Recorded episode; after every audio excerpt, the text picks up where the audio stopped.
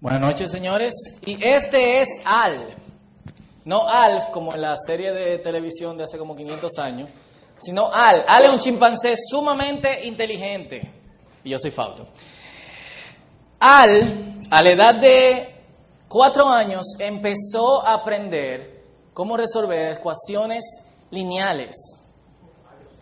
A la edad de siete años, mire, mire, ya Al sabía cómo resolver ecuaciones, mira, uh, de memoria, como un monstruo. Él sabía cómo resolver ecuaciones no lineales. Al tiene nueve años ahora y es una muestra del enlace que hay entre nosotros los hombres y los primates.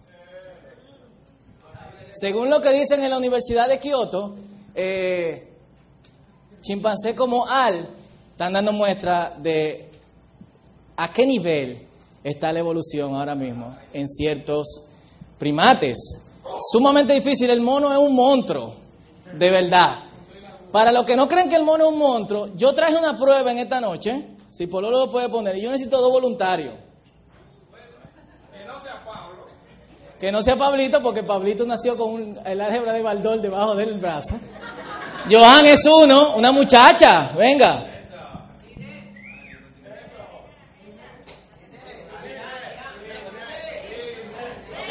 Eh.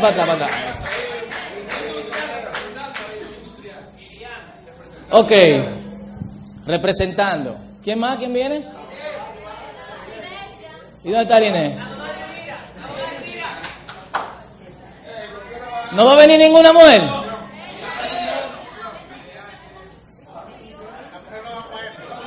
Dije que las mujeres no saben matemáticas. Verónica, esa. Denle un aplauso a Verónica que va a pasar aquí adelante. Yo creo que esto necesita ser plano, así que...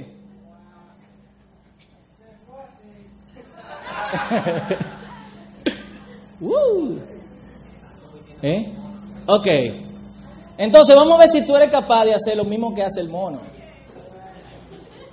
Cool. Yo te voy a proyectar los números y en un segundo inmediatamente tú tienes que ver la secuencia y darle un clic encima de los cuadros, encima de los cuadros, si es la secuencia que tú crees. ¿Y con, ese Sí. ¿Eh? Atiende.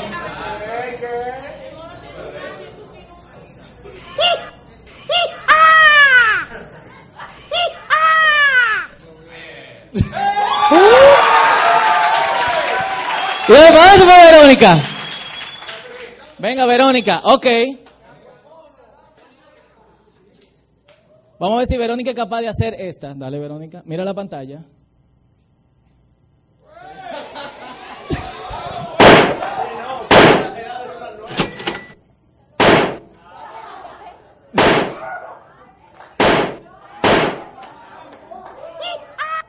Se dio para atrás, ok. Ok, ¿quién es capaz de hacer lo que hizo el, que, el que pusimos de último? Se pueden sentar, gracias, un aplauso. Pero la segunda, que es más difícil, ¿quién se atreve? ¿Eh?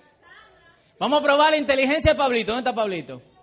Todos queremos saber qué verdugo tú eres, dale. Es para hoy, que después de 30 minutos la gente se le olvida el mensaje. Ya.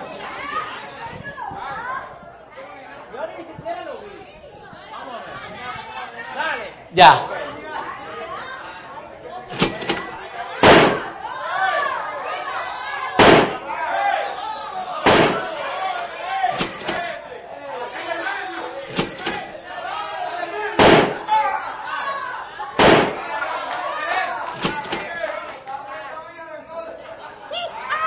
Perdió Pablito. Resultado. Eh, su guineo, por favor. Eh, al final. El mono es un monstruo. Dios mío. Ahora, lo que hace este mono, eh, lo hace un caballo en un anuncio de Centennial. Eh, y de hecho lo hacen otros animales. ¿Qué es? Aprenden patrones. Y la forma en que ellos aprenden patrones es de dos formas.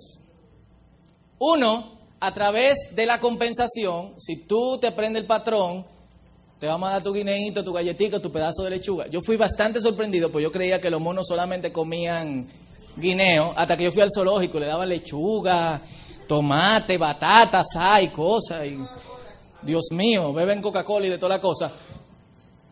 Pero también a través de la tortura, un corrientazo si tú no te aprendes el patrón. Eh, uno de los expertos en esto fue Pavlov, que inventó el asunto de la psicología de la conducta aprendida, por lo menos vino por primera vez con ese, con ese término. Los psicólogos que están aquí tienen que saber que yo no soy un experto en el tema, así que me perdonen si digo una basada, pero me acerqué bastante. Nosotros vivimos en patrones. Nos levantamos de cierta manera, nos acostamos de cierta manera, nos levantamos a ciertas horas, nos acostamos a cierta hora, nos bañamos de ciertas maneras, nos cepillamos de cierta manera. Yo soy sumamente patronal, yo lo dije eso una vez en un mensaje, no porque yo he ido a ninguno patronales, sino porque yo me cepillo en patrones. Yo empiezo con un lado y le doy 20, después al otro lado le doy 20, después... Sumamente predecible la forma en que yo me, me, me cepillo. ¿eh? Dice Sandrita que yo no tengo esmalte en los dientes. Nosotros vamos al trabajo y hacemos el trabajo en patrón. Cuando el jefe nos saca de ese patrón, nosotros nos ponemos nerviosos. Cuando llegamos al trabajo y tenemos una sorpresa, ¿qué pasa con nosotros? Uh, nosotros chateamos en patrones. Hemos invertido patrones para chatear, ¿o no? Yo me acuerdo que hace como un año nosotros le regalamos una computadora a mi mamá porque mi hermano vive en Filipinas, uno de ellos, y el otro vive en Carolina del Norte. Como ustedes pueden saber, lo primero que iba a pasar después de dos meses de llamada por una madre angustiada, un domingo o un sábado en la noche, para saber dónde está su hijo, es que yo iba a tener que empeñar mi carro. Así que le compramos esta computadora y un día mi mamá está chateando conmigo y yo le pongo LOL. y mi mamá, ¿qué? Y yo, laughing out loud. ¿Qué? Mami, que me estoy muriendo de la risa. Dios mío. Le puse BRB. Y mi mamá, ¿qué es eso? Mami, vengo ahora.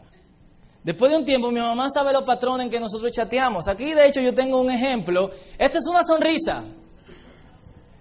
Esto es otra sonrisa. Esto es un ratón.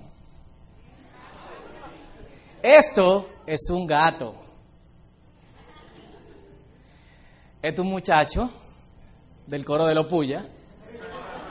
Y esta es una muchacha, poquito cacona, pero con una colita. El muchacho mira a la muchacha y dice, oh my God, mi corazón late por ti. Quiero abrazarte. La muchacha dice, mm, o sea, y ese café viejo. El muchacho le dice, mami, quiero beberme un café contigo. Y la muchacha le dice, tú lo que eres un cangrejo, poco hombre. Él le dice, no soy poco hombre, yo no soy hombre, por ti yo soy un mono, mi mariposa.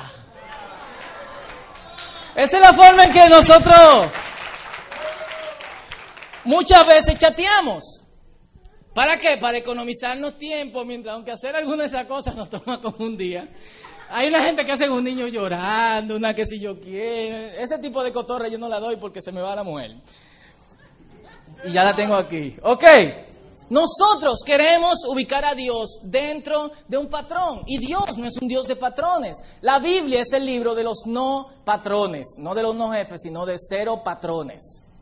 ¿A qué yo me refiero con eso? Miren, mata que hablan. ¿Usted ha visto eso? Mares que se abren burros que hablan. Si usted quiere, busquen el número capítulo 22, versículo 21 al 28. Comida que baja del cielo. Hombres con superfuerza, sí, porque cualquier tigre puede con una quijada de un burro matar mil gente. Sí, cualquiera. Niños que matan a gigantes con una sola piedra. Cuervos delivery. Elías duró varios días en el desierto y dice que los cuervos le llevaban pan y agua. Y cuando los cuervos se hartaron, llegaban ángeles y lo atendían. Full.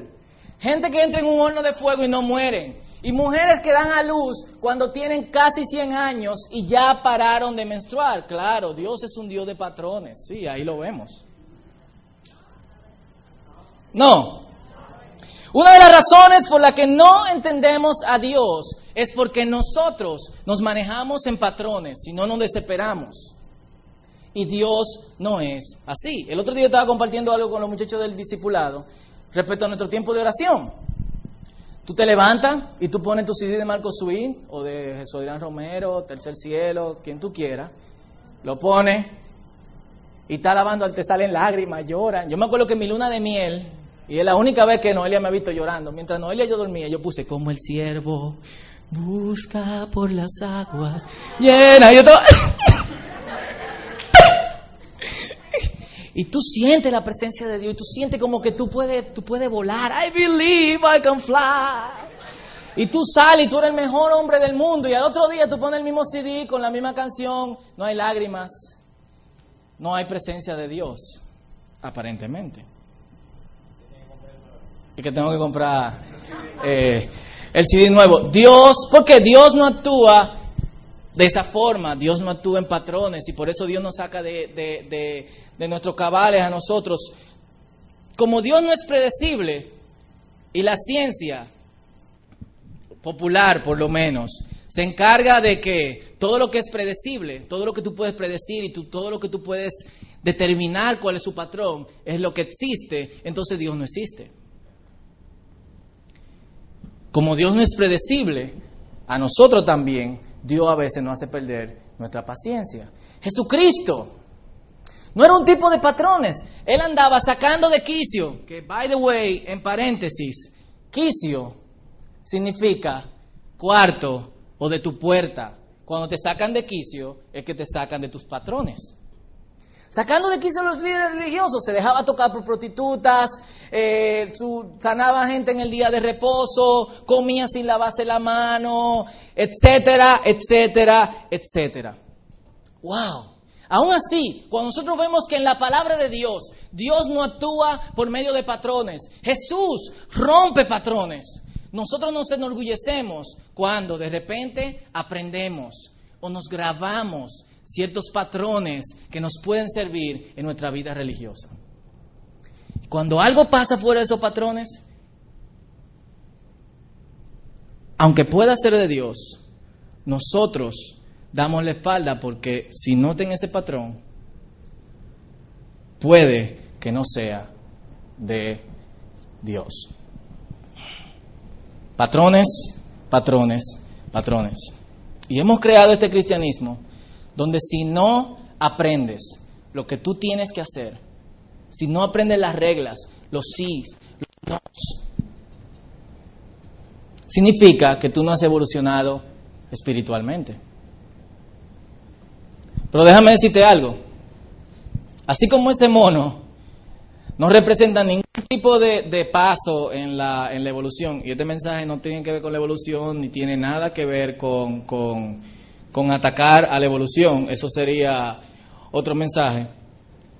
El hecho de que tú aprendas cómo se hacen las cosas no significa que tú hayas progresado eh, hasta el punto en que no quieras progresar nada más. Esto, esto, es, esto es algo que yo escribí en mi blog hace, hace tiempo, porque viendo este video, yo me quedé pensando en la forma en que nosotros discipulamos, en la forma en que nosotros entrenamos a, a los. Alguien acepta al Señor y procede a un entrenamiento con un entrenador que le, usará, le enseñará también el uso de la pantallita. Obviamente, la pantalla tiene solo las respuestas que nosotros consideramos correctas, así como un número limitado de preguntas permitidas. Otras no se pueden preguntar porque podría ser blasfemia. Cuando aprendes el buen uso de la pantalla, junto con responder las respuestas adecuadas ante las preguntas permitidas, entonces te ganas una galletita, entre paréntesis un puesto en nuestra congregación. Resultados, cristianos manipulados que terminan en cristianos manipuladores. Muchos abandonan o pierden la fe. No somos quienes para juzgar si la tuvieron o si nunca la tuvieron. Después de todo, no es su culpa, es la nuestra. Si pierdes la fe, primate rechazado, no eres digno de nosotros.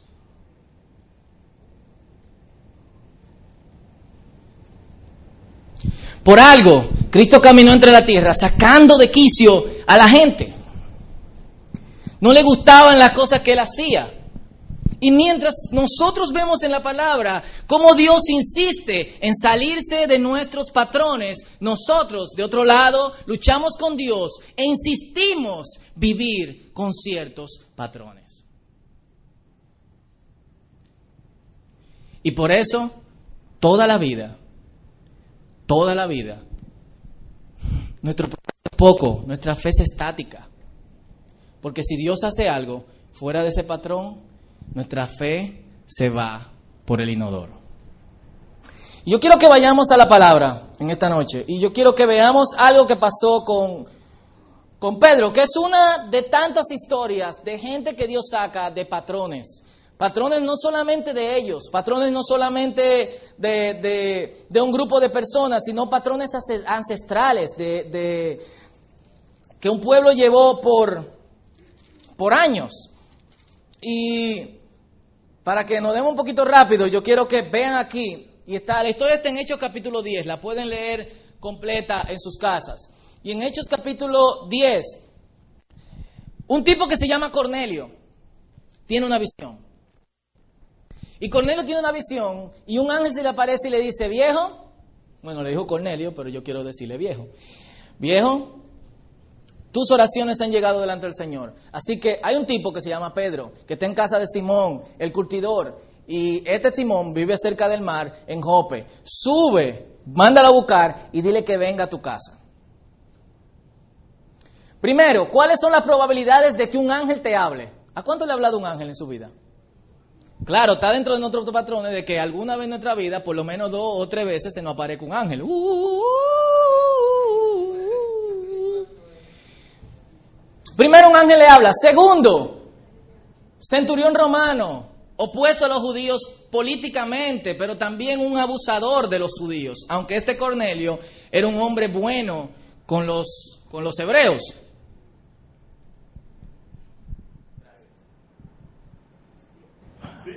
Sí, ok, me estaba boicoteando. Y tercero, ¿cuáles son las probabilidades de que Pedro acepte su invitación? Cero. Los judíos no entraban en casas de personas que no eran judías. Así que del otro lado, Pedro está teniendo esta visión. Y dice en Hechos capítulo 10 del 9 al 20, al día siguiente, mientras ellos iban de camino y se acercaban a la ciudad, Pedro subió a la azotea a orar. Era casi el mediodía. Tuvo hambre y quiso algo de comer. Mientras se lo preparaban, le sobrevino un éxtasis. Vio el cielo abierto y algo parecido a una gran sábana que suspendida por las cuatro puntas descendía hacia la tierra. Cierren sus ojos, imagínense en eso. Parece que Pedro estaba oyendo reggae. En ella había toda clase de cuadrúpedos, como también reptiles y aves. Vuelta para atrás. Lo que conocen a los judíos, los judíos tienen algo que se llama Cocher. ¿Es cocher o kosher? Kosher. El otro día yo estaba en un restaurante en Boca Chica, en la carretera, y pido un picante para comerme con mi moro y carne de puerco asada, para sorprenderme y ver una K en la parte del lado del picante que dice kosher. Es decir, algo que un judío puede consumir. Noel y yo, eh, cuando estábamos visitando a su familia en Argentina, nos llevaron a un mall donde hay un McDonald's kosher con judíos y toda la cosa, cortando la carne eh, apropiadamente, eh, sí, con judíos ortodoxos, porque los judíos no ligan la, los lácteos con la carne, así que es imposible obtener un cheeseburger en este, en este McDonald's. Ellos son eh, sumamente estrictos con su asunto, por lo menos algunos, aquí está nuestra amiga Ruby, que es judía, ¿tú comes kosher? ¿Do you eat kosher? Ella no come kosher, ella es cristiana. No le traduzca eso, por favor, gracias. En ella había toda clase de cuadrúpedos, como también reptiles y aves. I say don't translate that, okay? Levántate, Pedro. Mata y come. Como buen judío, Pedro tiene que mirar y ver si tiene la K por algún lado, a ver si es kosher. Y dice Pedro, de ninguna manera, Señor. O sea, es Dios que le está diciendo, come, Pedro. Dios está diciendo, Pedro, rompe el patrón. Pero Pedro dice, Dios cree que yo nací ayer y te gancho. para probar mi fidelidad. Gracias, Jorge. De ninguna manera, jamás en mi vida he comido nada impuro o inmundo, kosher. Por segunda vez le insistió la voz, lo que Dios ha purificado, tú no lo llames impuro. Pedro se trujó los ojos. Pero ¿qué pasó para su sorpresa? El patrón, tres veces. Dios le presentó la misma visión tres veces y a la última vez siempre le decía, te he dicho que no llames impuro lo que yo he purificado. Hmm. Pedro no atinaba a explicarse cuál podría ser el significado de la visión. Mientras tanto, los hombres enviados por Cornelio, que estaban preguntando por la casa de Simón, se presentaron a la puerta. Llamando, averiguaron si allí se hospedaba Simón, apodado Pedro. Mientras Pedro seguía reflexionando sobre el significado de la visión, el Espíritu le dijo, mira Simón, Tres hombres te buscan, date prisa, baja y no dudes en ir con ellos, porque yo los he enviado. Dios lo prepara para la próxima rotura de patrón y le dice, no dudes en ir con ellos. Pedro, no dudes en romper el patrón. ¡Wow!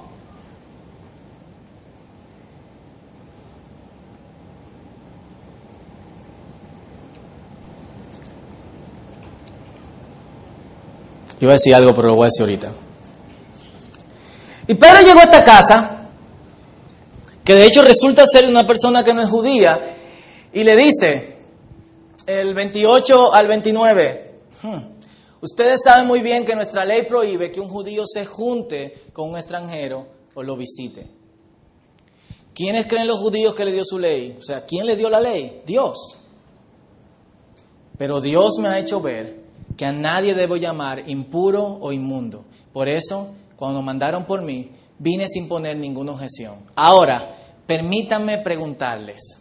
Pero todavía estaba, ¿para qué me hicieron venir? Eso es como que te levanten un día en la mañana y te, te, te levanten a las 5 de la mañana y te tapen los ojos y te digan, vamos allí. Y de repente tú estás sintiendo que el suelo tiene lodo y toda la cosa y que si yo quién, que si yo... Tú estás incómodo todo el tiempo, estás con los ojos cerrados, tú no sabes dónde estás y lo que tú estás sintiendo debajo de tus pies está incómodo. Así se sentía Pedro. Justamente así se sentía Pedro. Dios estaba rompiendo sus patrones. Cornelio le explica que tuvo una visión de un ángel, que sí o qué, que sí o cuánto y bla, bla, bla. Imagínense, ¿qué, qué, ¿qué Pedro tenía que decir en ese momento? Nada más que, ahora comprendo que en realidad para Dios no hay favoritismos. Empezó a caerse la cosita esta. ¿Cuánto le queda de vida? No sé. Dios no vio a Pedro a romper sus patrones religiosos. Segundo, sus patrones alimenticios. Y tercero, sus valores sociales y culturales. Todo eso estaba dentro de sus valores religiosos, porque para un judío, toda su cultura, su, con la forma en que se relaciona con la gente, absolutamente todo está conectado con la religión. ¿Y usted cree que le pasó a Pedro? En el capítulo 11, y las cosas empezaron a pasar, el Espíritu Santo se derramó sobre ellos, ellos también empezaron a hablar en lengua, empezaron a, imagínense, querían bautizarse también. Y cuando Pedro llega delante de todo el que, el que los apóstoles y todo el mundo en Jerusalén, lo primero que le dice, ajá, Pedro, ¿a qué no vienen que le dijeron? Te felicitamos porque estás predicándole a los gentiles. Gloria a Dios que el Evangelio está llegando a todas las naciones. No, Pedro, ¿Por qué rompiste el patrón? Nosotros no nos juntamos con esa gente. ¡Chusma, chusma! Pedro le explicó y ellos también dijeron, ok, wow, entendemos que Dios también, si le ha dado el Espíritu Santo, puede ministrarle a ellos. Miren, señores, si Dios no hubiese roto el patrón en muchas ocasiones, nosotros no estuviéramos aquí adorando a Dios. Porque la única forma en que nosotros sabemos movernos y desenvolvernos con otros y en otras... Mire, inclusive la gente desorganizada tiene patrones.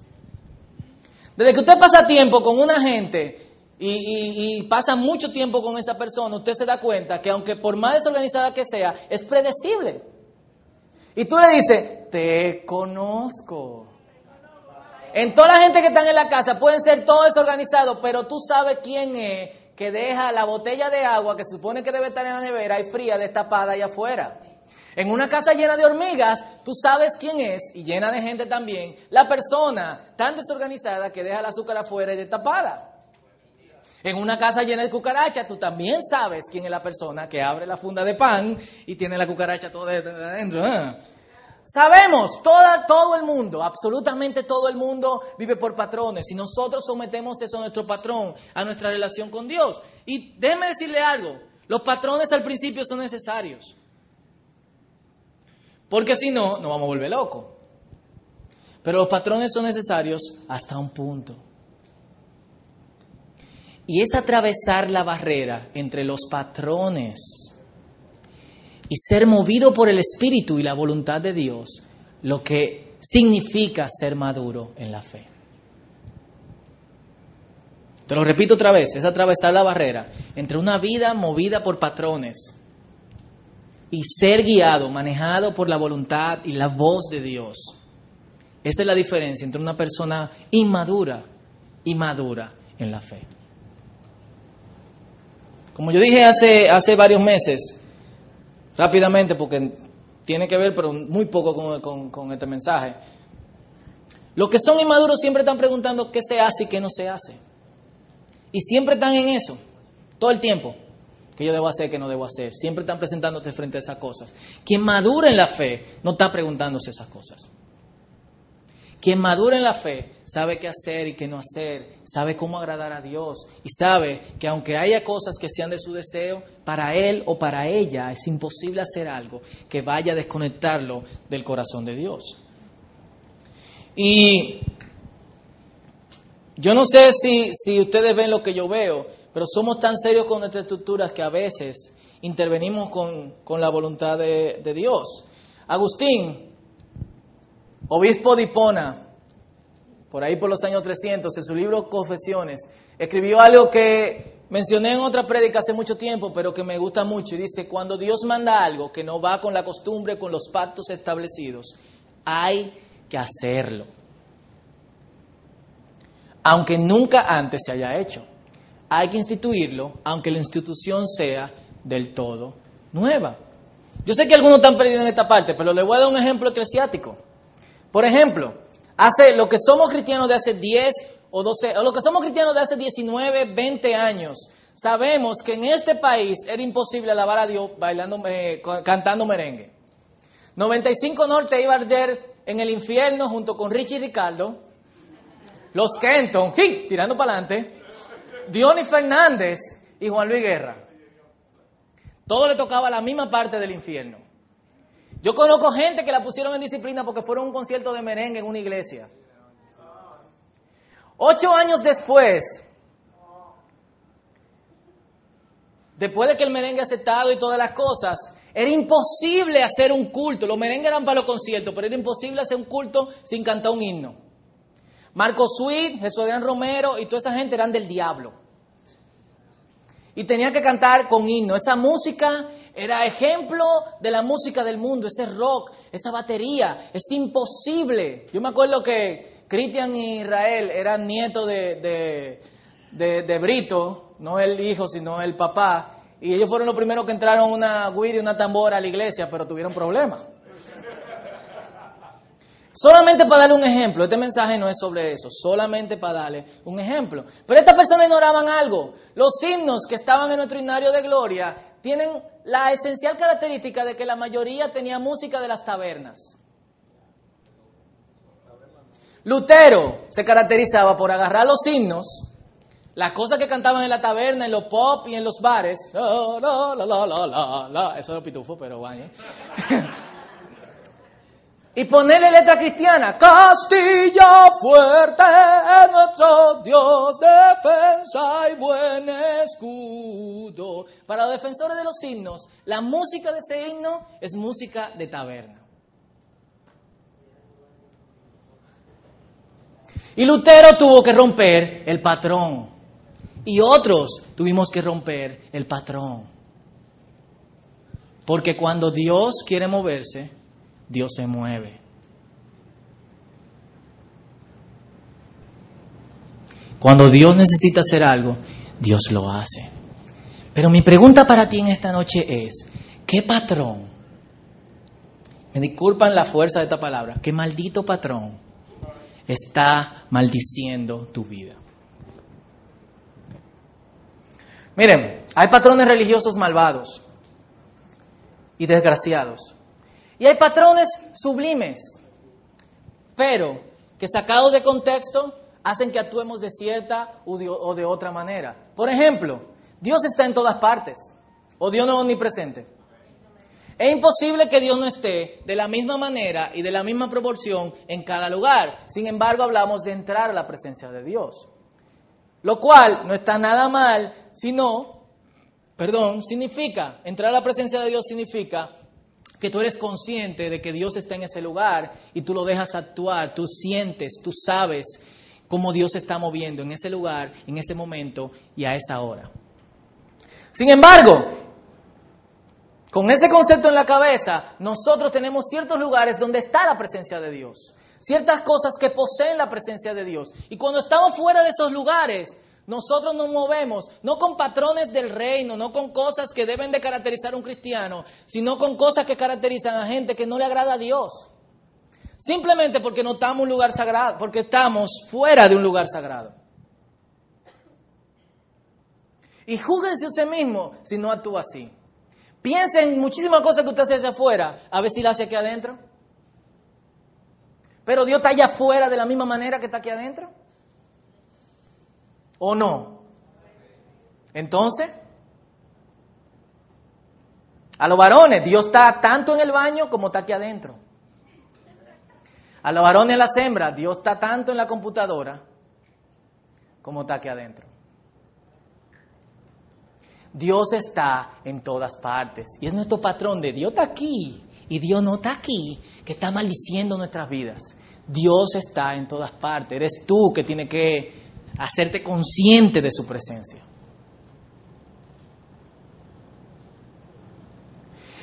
Y como nosotros no podemos salir de, nuestros patrones, una de las cosas que nosotros hacemos es que simplemente nos inmovilizamos, nos quedamos estáticos, no queremos avanzar. ¿No has notado que a veces no hay mucho progreso en tu relación con Dios? ¿No has notado que a veces no hay mucho progreso en la forma en que tú caminas con Dios? Entonces te conformas y dices, hasta aquí es. Algunos se van y dicen, yo no puedo progresar más. Y otros dicen, bueno, esta es la forma en que se vive, yo no creo que pueda vivirse de tal o cual manera. Mentira, si solamente dejaras que Dios trabajara en tu vida, si solamente dejaras que Dios rompiera ese patrón, Qué chulo, que te sirvió por mucho tiempo, pero que ahora no te sirve para nada, solamente que obstruye, es un obstáculo entre tú y su voluntad. Si solamente dejaras y rompieras eso, fuera el camino entre tu niñez espiritual y tu madurez. Y lo que yo quiero hacer un llamado en esta noche es, señores, a romper patrones. Ese se hizo claro desde el principio. Es el mensaje. Rompe patrones. Dios quiere hacer cosas. Pero a veces es como si Dios estuviera preso, aunque Dios no está preso, Dios se mueve y le da para adelante. Pero a veces así. Y si tú, tú te analizas bien, hay cosas que no están pasando simplemente porque tú tienes amarrado lo que puede pasar en tu vida. Si tan solo tú dejaras que el Espíritu de Dios te atravesara tu materia gris, tu, tu carne de un lado para otro, si tan solo tú dejaras que el Espíritu Santo invadiera tu vida y explotara todos los lo cuadritos y la forma en que tú haces las cosas, si tan solo tú dejaras que esto pasara, pasaras de la inmadurez a la madurez. Muchos somos cristianos y seguimos con patrones del mundo.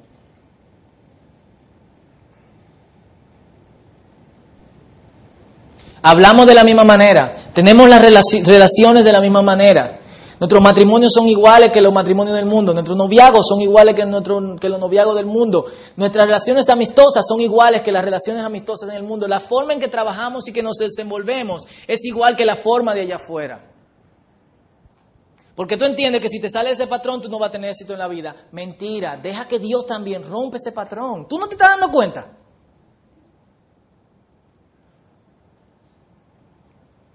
Y yo sé que todos queremos profundidad, pero no vamos a pasar de, de improfundo o superficial a profundo, al menos que hagamos este ejercicio.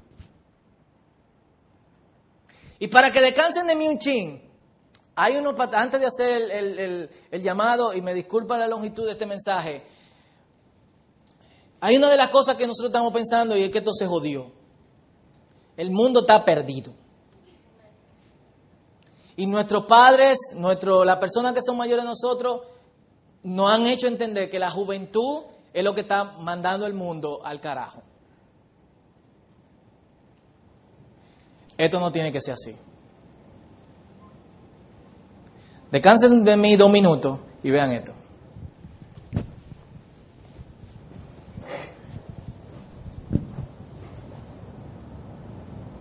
Audio. Soy parte de una generación perdida y me niego a creer que puedo cambiar el mundo. Reconozco que esto puede ser chocante, pero la felicidad viene del interior.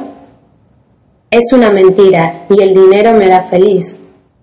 Así que en 30 años le diré a mis hijos que ellos no son la cosa más importante en mi vida. Mis jefes sabrán que tengo mis prioridades en claro, porque el trabajo es más importante que la familia. Te diré que, en un tiempo, las familias permanecían juntas, pero esto no será verdad en mi era. Esta es una sociedad que todo lo arregla fácil. Los expertos me dicen que en 30 años estaré celebrando el décimo aniversario de mi divorcio. No admito que, Viviré en un país en el que ayudo a construir. En el futuro, la destrucción ambiental será la norma. No se dirá más que mis amigos y yo nos preocupamos por la Tierra. Será evidente que mi generación es apática y letárgica. Es estúpido presumir que hay esperanza. Y todo esto será real al menos que decidamos revertirlo. Hay esperanza. Es estúpido presumir que mi generación es apática y letárgica. Será evidente que mis amigos y yo nos preocupemos por la Tierra. No se dirá más que la destrucción ambiental será la norma. En el futuro, viviré en un país en el que ayudo a construir. No admito que en 30 años estaré celebrando el décimo aniversario de mi divorcio. Los expertos me dicen que esta es una sociedad que todo lo arregla fácil, pero esto no será verdad en mi era. Las familias permanecían juntas. En un tiempo te diré que la familia es más importante que el trabajo. Tengo mis prioridades en claro, porque mis jefes sabrán que ellos no son la cosa más importante en mi vida. Así que en 30 años le diré a mis hijos que el dinero me hará feliz. Es una mentira y la felicidad viene del interior. Reconozco que esto puede ser chocante, pero puede cambiar al mundo y me niego a creer que soy parte de una generación perdida.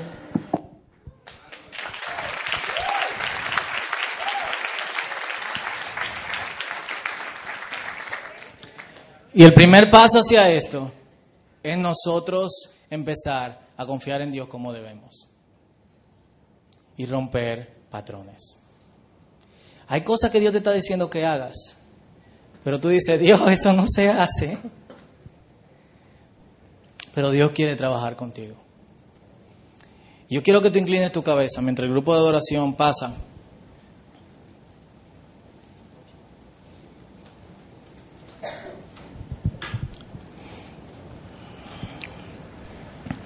Cierre tus ojos y pienses. ¿Qué cosas están impidiendo que tu relación con Dios avance? Hay ejemplos sumamente sencillos. Yo te voy a dar un ejemplo mío y que lo he dado varias veces. Yo crecí pensando que solamente se oraba de rodillas. Y en una ocasión de mi vida yo no oraba como se debía orar, como por lo menos por, por alrededor de tres o cuatro años. Porque si yo no podía orar de rodillas, yo no oraba, yo me dormía, a mí me hartaba eso, qué sé yo lo que estaba pasando conmigo, pero de rodillas era que se tenía que orar. Y un día me encuentro en una mesa con una taza de café instantáneo, malo, con frío, en un país extraño, y descubrí que yo también podía orar sentado con una taza de mal café y en un lugar donde me sentí extraño. Un ejemplo sencillo, pero ¿qué cosas están pasando en ti que no están dejando que Dios trabaje en tu vida?